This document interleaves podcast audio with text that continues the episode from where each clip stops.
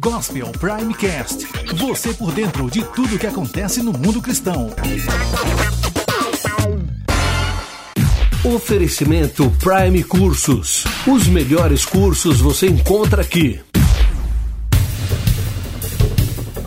Autoridades da região de Aceh, na Indonésia, começaram a derrubar igrejas, dando sequência a uma nova onda de violência contra cristãos no país. Desde a semana passada, milhares de cristãos foram forçados a fugir da região. Muitos foram expulsos de suas casas por movimentos extremistas muçulmanos. Os confrontos começaram após radicais incendiarem uma igreja no dia 13 de outubro. De acordo com o líder da igreja local, o pastor Erd Berutu, cerca de 8 mil cristãos refugiaram-se na província vizinha de Sumatra do Norte.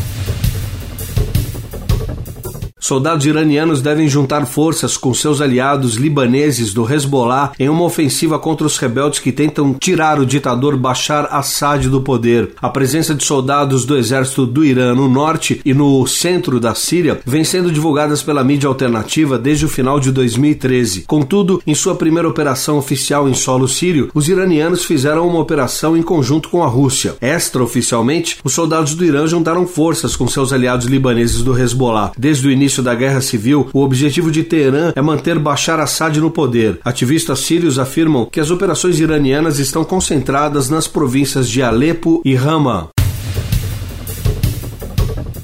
A crise econômica que se abate sobre muitos países parece ter chegado à África. Na Zâmbia, a inflação tem crescido e a moeda nacional desvalorizou quase 45% frente ao dólar. Além disso, houve uma queda brusca no preço do cobre, uma das principais fontes da receita do país, responsável por cerca de 70% das exportações. A resposta de Edgar Lungu, presidente da Zâmbia, foi inédita e gerou grande polêmica. Ele está pedindo ajuda de Deus. Em colaboração com várias igrejas do país, decretou que o domingo passado seria um dia de oração e jejum nacional. Diante de mais de 5 mil pessoas, afirmou em seu discurso: Nosso Deus ouviu as nossas orações, ele já perdoou os nossos pecados e temos certeza que ele irá curar a nossa nação que enfrenta graves problemas socioeconômicos.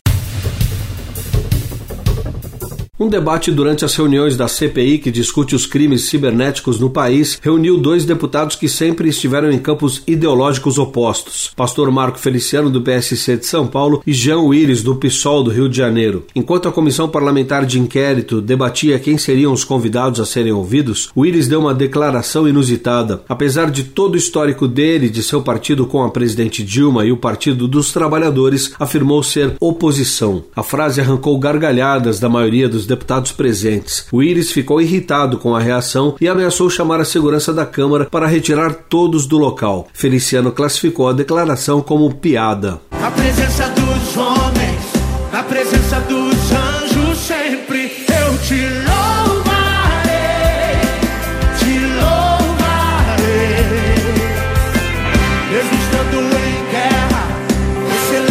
Ministério de Louvor Renascer Praise está em contagem regressiva para a gravação do seu 19 álbum. O show será no dia 2 de novembro no Citibank Hall, em São Paulo, e deve atrair milhares de pessoas. A bispa Sônia Hernandes, líder do grupo, adianta que já nos ensaios os integrantes da banda estão vivendo experiências maravilhosas. A produção do disco já começou e semanalmente os instrumentistas e cantores se reúnem em estúdio para pré-produção, que inclui a gravação de base e outras atividades como ensaios e encontros da banda.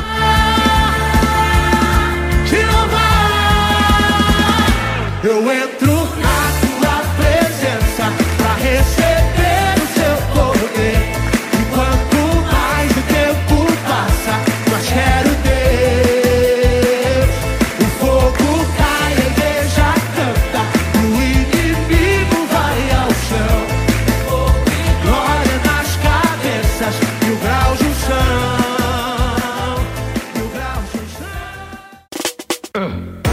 Gospel Primecast. Você por dentro de tudo que acontece no mundo cristão. Oferecimento Prime Cursos. Os melhores cursos você encontra aqui. Sonhar com um futuro melhor. Tá dentro de casa, agora já dá pra fazer online cursos, escolho a minha chance de crescer. Estudar dentro de casa, agora já dá pra fazer. Com a Prime Cursos, escolho a minha chance de crescer. Cursos grátis, acesse primecursos.com.br. Gospel Prime, Gospel Prime.